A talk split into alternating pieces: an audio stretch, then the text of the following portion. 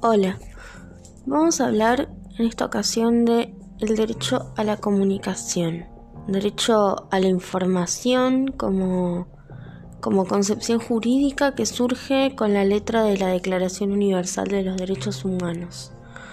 Para contextualizar un poquito vamos a hablar de su artículo 19 en el que estipula que toda persona tiene derecho a la libertad de opinión y de expresión y que este derecho incluye el de no ser molestado a causa de sus opiniones, el de investigar y recibir informaciones y opiniones y el de difundirlas sin limitación de fronteras por cualquier medio de expresión. En este sentido me gustaría em, mencionar a José María de Santos Guanter, que es un académico español que, que hizo una enumeración de, etapas históricas que hemos atravesado respecto de la libertad y la información, que es lo que nos convoca. Tenemos en primer lugar a la etapa del sujeto empresario, propia del constitucionalismo del siglo XIX. Esta etapa es aquella en la que solo podían acceder al ejercicio de la libertad de prensa aquellos que contaban con los recursos materiales para tener sus propios medios. Eh, por otro lado, y en segundo lugar, tenemos a la etapa del sujeto profesional, eh, que surge a principios del siglo XX con lo que fueron las primeras sociedades de redactores y el reconocimiento de sus derechos. Acá es donde van a aparecer los estatutos y van a comenzar también a señalarse ciertas facultades para, para los que trabajan en, empresas informativas. Y por último tenemos a la etapa del sujeto universal, eh, que es el que estipula la Declaración Universal de los Derechos Humanos en su artículo 19 que mencionamos hace un ratito. ¿Qué queremos decir con esto? Que entre fines del siglo XIX y mediados del siglo XX surgió lo que podemos entender, lo que podemos comprender hoy como la primera formulación del concepto de profesión periodística, con tres factores determinantes.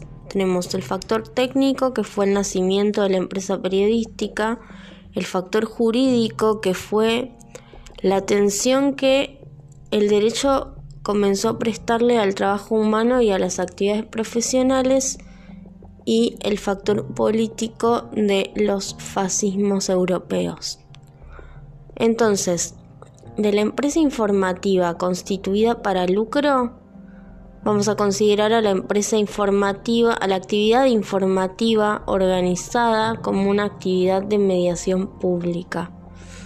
Vamos a, tomar a la empresa informativa que antes se identificaba con los empresarios, la pasaremos a, entender con, el convencimiento de que la empresa informativa no solo comprende su capital económico y material, sino también su capital humano. Entonces el, comunicador, el informador, entonces no trabaja para la empresa, sino para y por la información, aunque lo haga en la empresa, con la empresa y desde la empresa. Por último, esta idea de que la información es un derecho humano y que la libertad es el único modo que tenemos de ejercitar ese derecho consentido, que nos va a llevar a la conclusión de que la información no es nada más que del público. Por todo esto mm, es que no podemos pensar a la comunicación como un negocio, es nuestro deber pensarla como un derecho.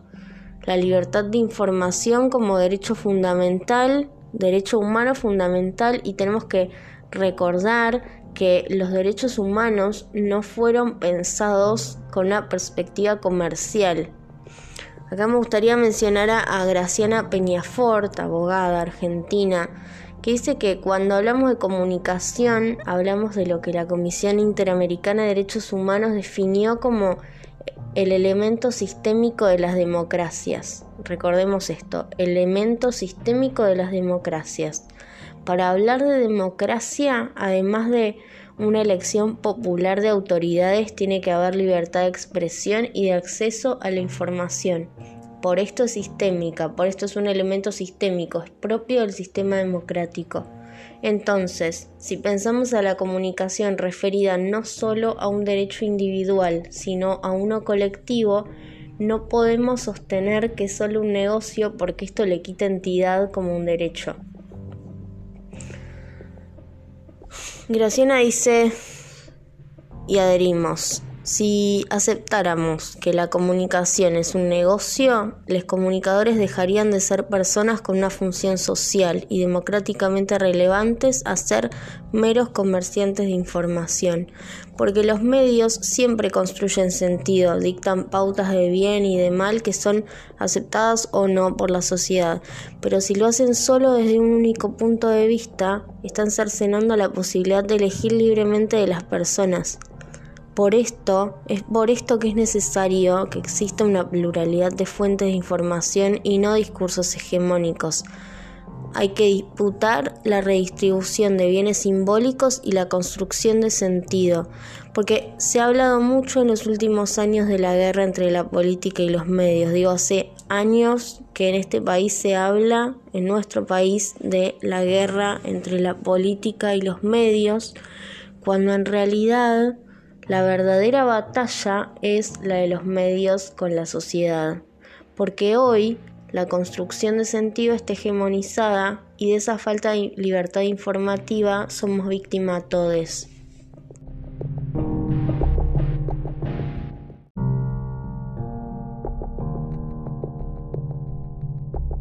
Si desde los organismos internacionales se entiende a la comunicación como un derecho humano y colectivo, y no como un negocio ni un derecho individual.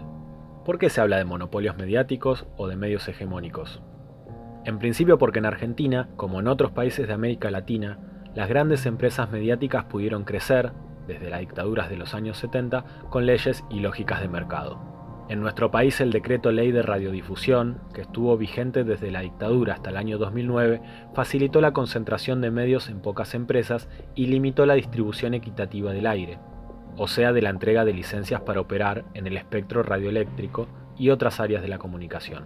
Si bien el problema de la concentración mediática es un problema más urgente en nuestra región, en países de Europa, en Estados Unidos y otras partes del mundo, también representan un límite al derecho humano a la comunicación.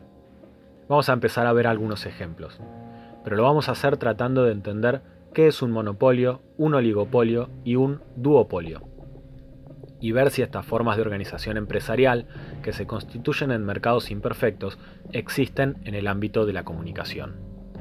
¿Qué es un monopolio? Un monopolio existe cuando una sola empresa es proveedora de servicios o de productos en un mercado determinado. Puede ser una ciudad, una región, un país, etc. O también se puede dar una situación monopólica cuando una empresa incide en un porcentaje del mercado tan alto que las competidoras se guían por los precios de esta. La situación de monopolio habilita la posibilidad de que la empresa determine el costo de sus productos o servicios sin ninguna restricción.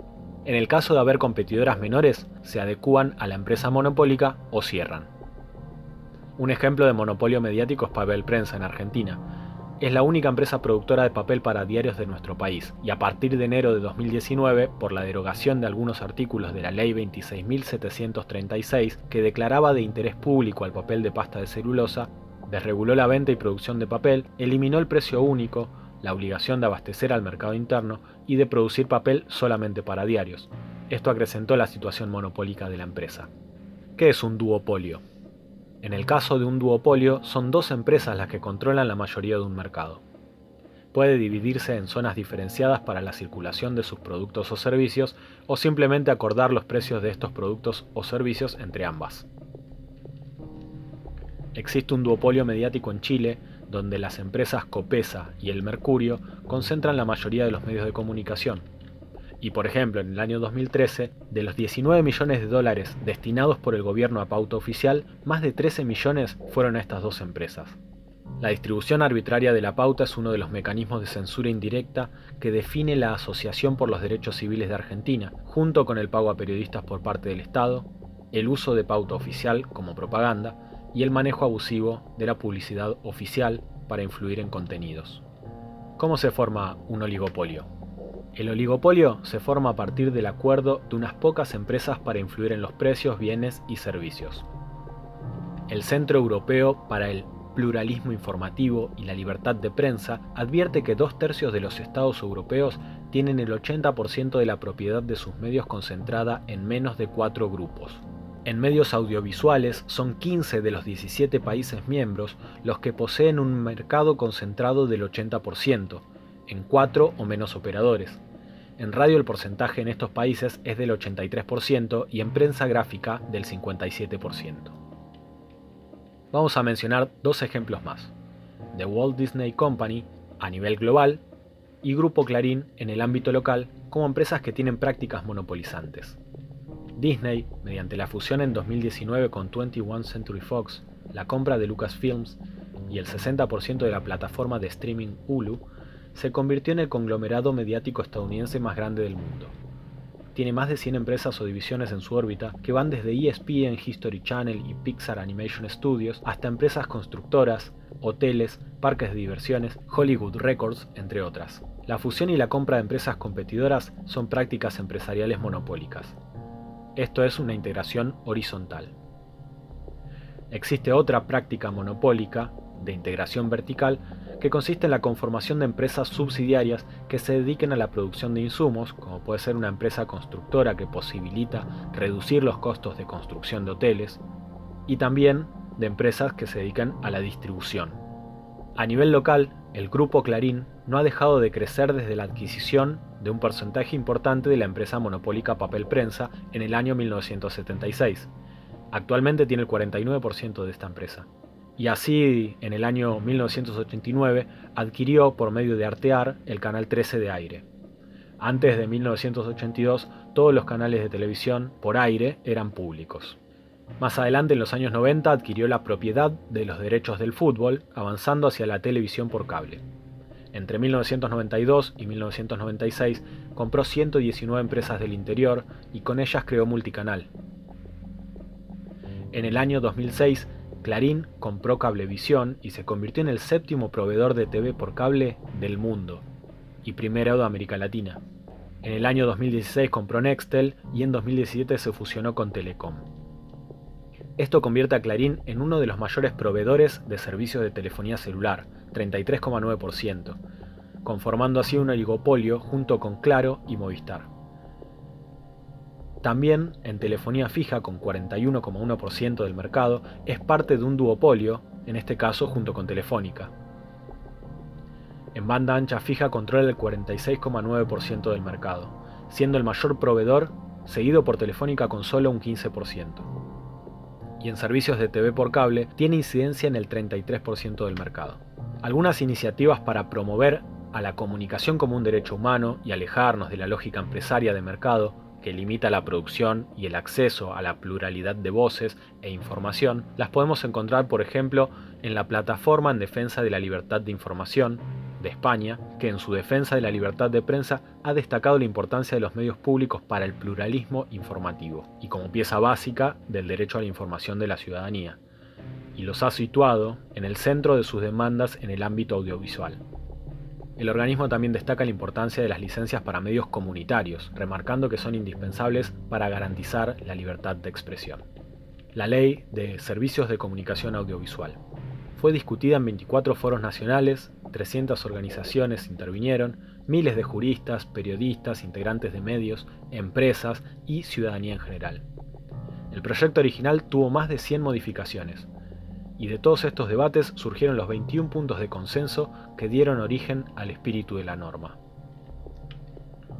El texto de esta ley tan debatida y consensuada aseguraba la participación en el espacio de la comunicación al Estado, en un 33% entre nacional, provinciales y municipales, a operadores privados sin fines de lucro, como cooperativas, asociaciones civiles, comunidades originarias, ONGs, iglesia, etc., y operadores privados con fines de lucro, que son las empresas. Algunos de los beneficios que la ley actual tendría si estuviera en plena vigencia son que evita monopolios y oligopolios y así regula el precio de los servicios en favor de los ciudadanos. multiplica las posibilidades de acceder a la producción y distribución de contenidos, posibilitando a su vez una mayor variedad de contenidos disponibles, y también la creación de mecanismos más democráticos de control y de otorgamiento de licencias. En 2013, ante el planteo de inconstitucional de la ley pedido por el grupo Clarín, que decía que la norma afectaba a la libertad de expresión, la Corte Suprema de Justicia de la Nación se expidió a favor de la constitucionalidad de la ley pero desde el año 2015 la ley fue perdiendo vigencia por medio de decretos presidenciales. Así, aquella ley discutida y debatida fue modificándose por la voluntad del titular del Poder Ejecutivo del periodo de gobierno 2015-2019. Una de las modificaciones fue el reemplazo de la Autoridad Federal de Servicio de Comunicación Audiovisual, AFCA, por el Ente Nacional de Comunicaciones, ENACOM. Además del cambio de nombre, esto significó una sumisión del organismo al gobierno nacional, con cinco de los siete miembros del directorio pertenecientes al partido gobernante. Se eliminaron las audiencias públicas para elección del directorio y el requisito de ser personas de alta calificación relacionadas a la comunicación social. Además, el decreto sacó de la órbita de la ley a la TV por cable, permitiendo la desregulación de los precios de ese servicio. También hubo muchas otras modificaciones.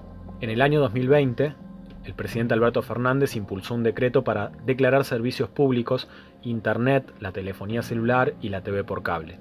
La necesidad de un acceso universal a estos servicios, puesta de manifiesto ante la urgencia de la pandemia, abre nuevos cuestionamientos alrededor del derecho a la comunicación. En palabras del director general de Planificación Estratégica e Investigación de la Defensoría del Público, Glenn Postolsky, incluso la Ley de Servicios de Comunicación Audiovisual, contemplando al audiovisual desde los patrones clásicos de los medios, por lo que solo entendía los medios físicos, es decir, por cable, quedó anticuada. Según el investigador y docente, una nueva ley debe contemplar dentro del derecho humano a la comunicación a los servicios de Internet. Los debates alrededor de la comunicación van a seguir y como futuros comunicadores tenemos que ser parte activa en ellos para construir la comunicación plural, diversa, equitativa y democrática que necesitamos como sociedad.